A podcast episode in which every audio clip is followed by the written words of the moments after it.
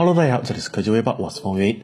Realme 新一代旗舰手机 realme GT 发布会将于三月四日举办。今天，官方也正式揭晓了 realme 真我全球品牌代言人为杨幂。随后，官方也正式公布了 realme GT 的背部照片。该机配色名为银河战舰，主要亮点在于两侧拥有类似机甲羽翼一般的蓝色纹理设计。媒体也曝光了 realme 在上海 MWC 的海报。新机 realme GT 还将会有采用树皮材质的版本，而且由两种不同颜色的树皮构成。相机为矩阵设计，整机。极具辨识度，realme GT 主打骁龙八八八芯片，一百二十赫兹的刷新率，超级快充三个方面。但有消息称，支持一百二十瓦快充的 Pro 版本暂时不会发布，也就是说，只有六十五瓦快充的基础版亮相。此外，realme GT 支持 WiFi 六增强版，后置六千四百万像素加一千三百万像素加一千三百万像素镜头，配置上可谓是真旗舰手机。不知道价格有没有惊喜？vivo 正式宣布将于三月三日发布新一代 S 系列的机型 vivo S9，并将由 Lisa、蔡徐坤、刘昊然代言该机。按照目前的爆料来看，S9 将首发六纳米的天玑幺幺零零处理器，S9e 搭载天玑八二零处理器。S9 主打前置四千四百万像素的双摄，采用了直角结构。其他方面，这款手机预计采用六点四四英寸的刘海屏，支持九十赫兹的刷新率，内置三千九百零五毫安时的电池，支持三十三瓦的闪充。vivo S9 前置四千四百。百万像素三星 GH 一组摄像头和一颗超广角摄像头，全球首发前置微缝双柔光灯。该机主打轻薄手感，喜欢轻薄机型的小伙伴可以关注一下。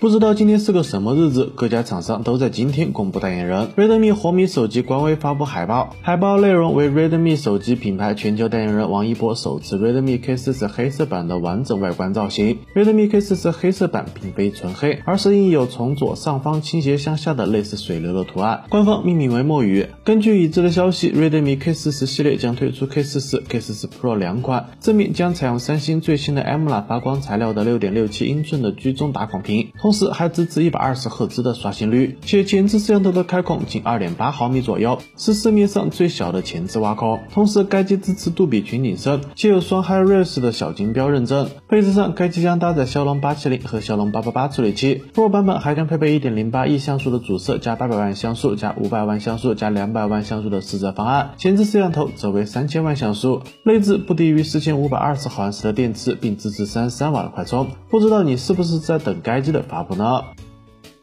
在 CES 2021上，LG 发布了卷轴屏的手机 LG Reliable 的官方预告。该机将采用京东方研发的柔性 OLED 显示屏，可以进行展开，在没有任何折叠结构的情况下扩大屏幕的面积。当时有消息称，LG 将在今年实现这款手机的量产，并成为全球首款量产的卷轴屏的手机。现在，根据外媒的最新消息，知情人士透露，LG 电子将停止开发卷轴屏的智能手机，目前已通知其合作伙伴京东方停止开发。近期关于 LG 出售移动业务的消息层出不穷，此次卷轴屏手机研发的停摆或与此事有关。根据此前的消息，LG 要出售移动业务的主因是该业务已连年亏损。此前还有报道称，LG 移动业务的买家可能是越南公司 V Group。如果 LG 真的出售手机业务，那么对于卷轴屏的手机就只有期待国内厂商 OPPO 了。不知道卷轴屏是你喜欢的手机新形态吗？